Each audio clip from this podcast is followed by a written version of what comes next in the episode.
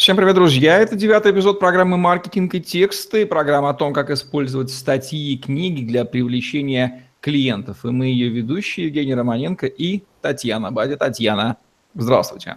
Здравствуйте, Евгений. Здравствуйте, друзья.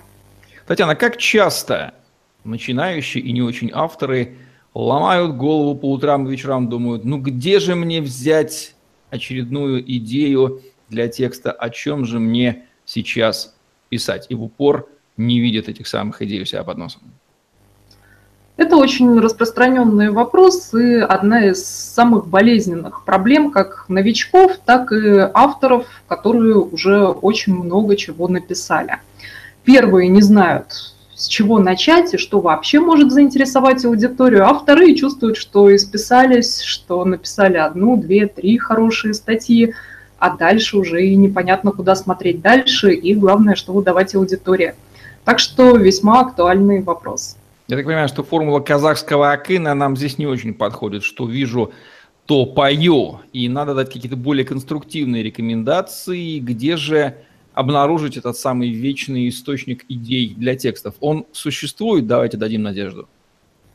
Да, он существует. И про вечный двигатель, про неиссякаемый источник во многих областях знаний и действий люди мечтают, но в текстах такой источник действительно существует. И он заключается отнюдь не в том, чтобы писать обо всем, что вижу, это больше подходит для все-таки таких юношеских влогов на Ютубе, но не для серьезных экспертов.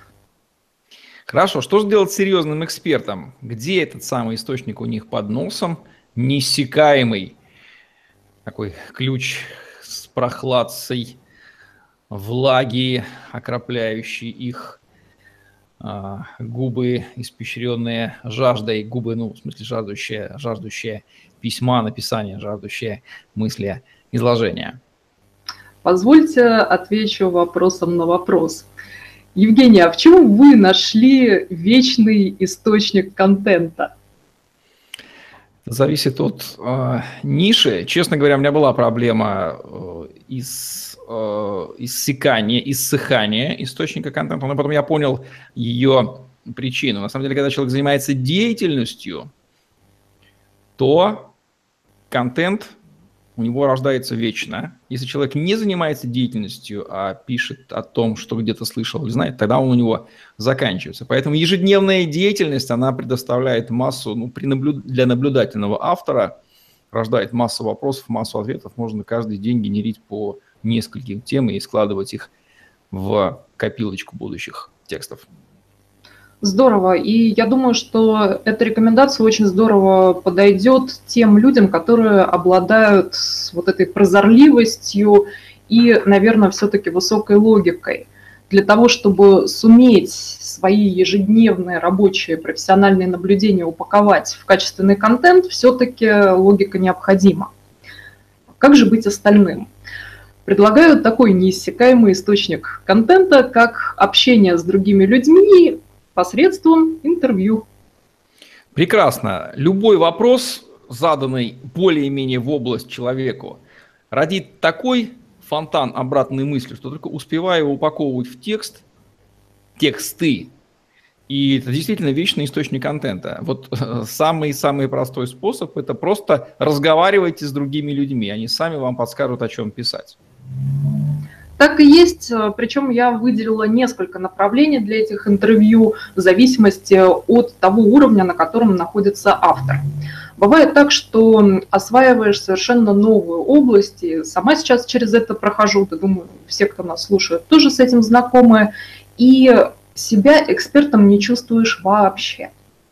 Но при этом хочется заниматься этой областью уже напрашивается создание первого контента. Вот как же здесь быть, если сам еще не можешь его произвести на свет Божий? А в этом случае имеет смысл взять интервью у экспертов, у тех, кто уже состоялся в этой области.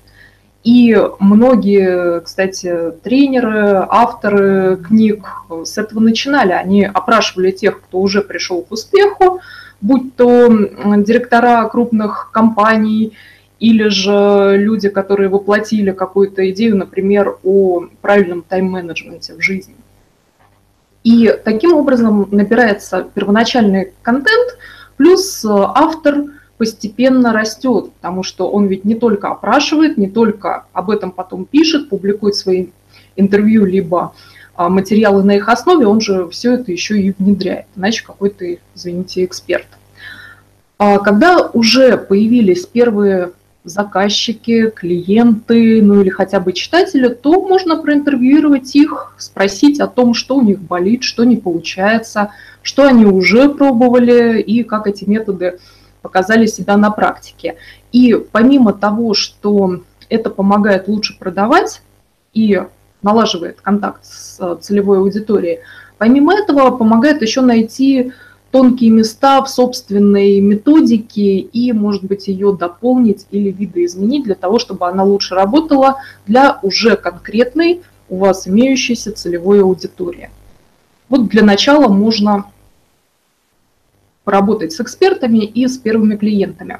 Когда эксперт выходит на определенный уровень, когда другие эксперты его уже признают, это, как правило, происходит не сразу.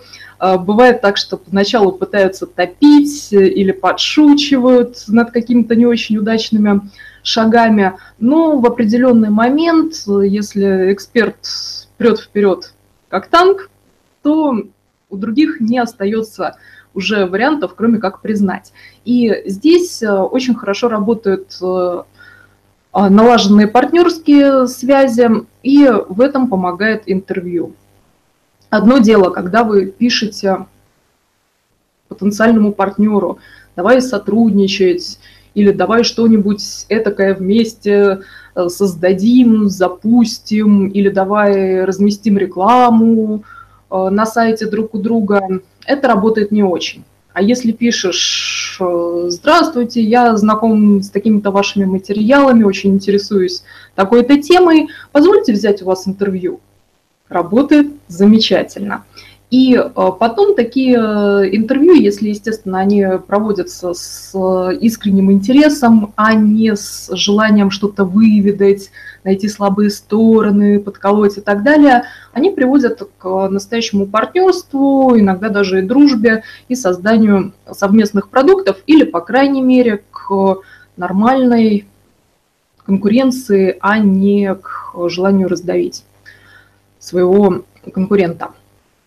И потом тоже очень классный момент, который Евгений прекрасно реализует в своих, на своем канале и на сайте, когда эксперт дошел до высокого уровня, когда он уже выдавал контент, ну, как минимум сотни различных способов и в статьях, и в выступлениях, и рассказывал часто об одном и том же, у него возникает вопрос, ну что, что мне еще из себя выжить, как передать, непонятно.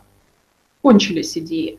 Либо не кончились, но пришла усталость от того, что ты как манекен, как какая-то заводная машинка повторяешь одно и то же. Вот в этом случае очень помогает э, привлечение интервьюера извне, то есть уже не вы как эксперт интервьюируете партнеров, наставников, клиентов, а заинтересованный человек, либо профессиональный интервьюер, либо кто-то, кто ну, хоть немного шарит в вашей теме, вас расспрашивает. И тут появляются очень интересные нюансы, вопросы, то, до чего сами могли бы и не додуматься. Работает очень здорово.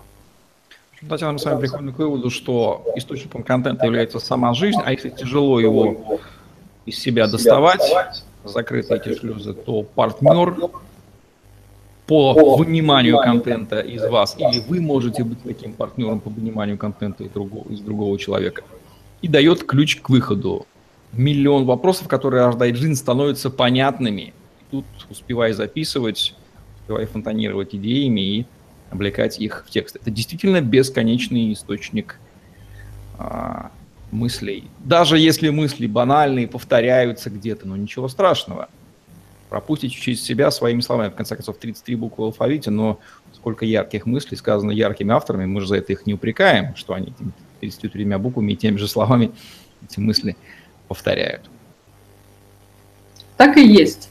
И, э, пожалуй, в заключение еще одна рекомендация для совсем крутых экспертов. Заключается она в том, что не надо прекращать э, это общение, направленное в разные стороны. Всегда есть возможность научиться чему-то новому у наставника, пусть не в своей области, особенно если область узкая, уже у всех обучились, у кого можно было – остальных обучили сами, а, то можно идти в смежные области и из них что-то принимать. А, что касается аудитории, то, конечно же, стоит продолжать с ней общаться, задавать вопросы. Пусть это будет даже небольшой вопрос в конце вашего поста или статьи. Все равно вызывайте аудиторию на контакт и записывайте. Знаю, что многие авторы ведут специальные файлы или блокноты с запросами аудитории и затем на них отвечают. И также поделюсь э, собственной фишкой. Не помню уже, у кого я ее подсмотрела, скопировала. Ну, не только я так делала, многие инфобизнесмены. Э, хотя бы раз в полгода, раз в год отправлять свою рассылку, ну или публиковать в том канале, э, например, в соцсетях, по которому вы больше всего контактируете с аудиторией, такой запрос – друзья, готовлю сейчас новые материалы, например, статьи или видео. Нужна ваша помощь, если бы у вас была возможность задать мне всего лишь два вопроса, о чем бы вы спросили. И в итоге такая рассылка, которую я проводила раз в год в полтора, давала мне возможность собрать такое огромное количество интересных, глубоких, нетривиальных вопросов, о которых сама бы не додумалась и э, помогала даже открыть новые области, которые интересны уже существующей аудитории. Либо пригласить специалиста для закрытия этих вопросов, как, например, приглашала специалиста по улучшению зрения, либо самой изучить эти области и помочь тем людям, которым уже интересно идти со мной в одном направлении. Так что используйте на здоровье. Ну, а для тех, кто, может быть, пугается смежных областей и думает, ну, я же там ничего не понимаю, в любой области есть некие универсальные принципы. В конечном счете вы общаетесь с человеком, и его всегда можно спросить о том, как он пришел к этой области, какие основные проблематики он отмечает в этой области и куда эта, собственно, его область движется. Вот эти вот три вопроса применимы к абсолютно любой деятельности, к абсолютно любой персоне.